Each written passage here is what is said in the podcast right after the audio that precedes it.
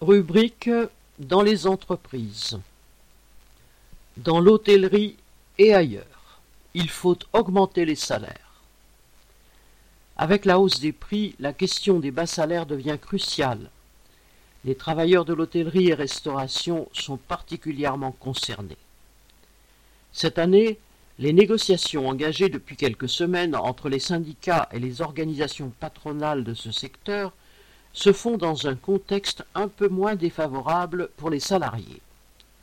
Le secteur a perdu plus de 200 000 emplois du fait de la pandémie et a bien du mal à recruter alors que, grâce aux aides de l'État, malgré un an et demi de pandémie, les entreprises du secteur se portent bien.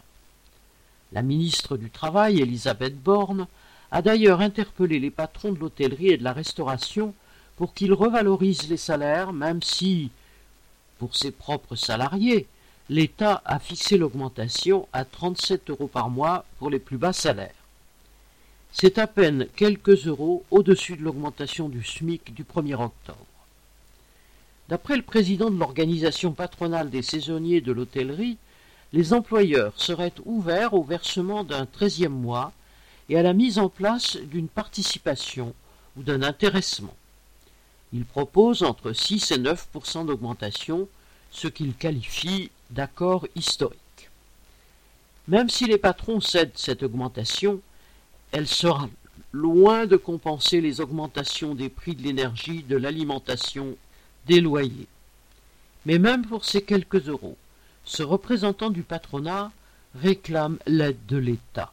Il explique que les exonérations de cotisations sur les plus bas salaires incite les patrons à payer les salaires minimums et conclut que pour inciter les patrons à mieux payer leurs salariés, l'État doit exonérer les salaires dits intermédiaires, un peu plus élevés que le SMIC.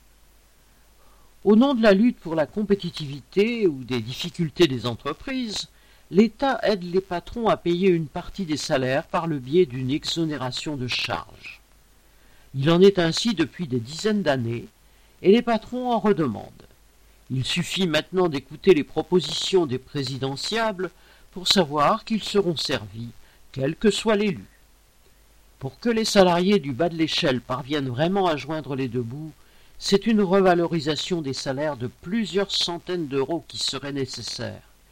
Il faut non seulement compenser les pertes liées au quasi-blocage des salaires depuis des décennies, mais face à la reprise de l'inflation, il faut imposer une échelle mobile des salaires c'est-à-dire une augmentation des salaires qui suivent celle des prix. C'est une question de survie pour les travailleurs. Inès Rabat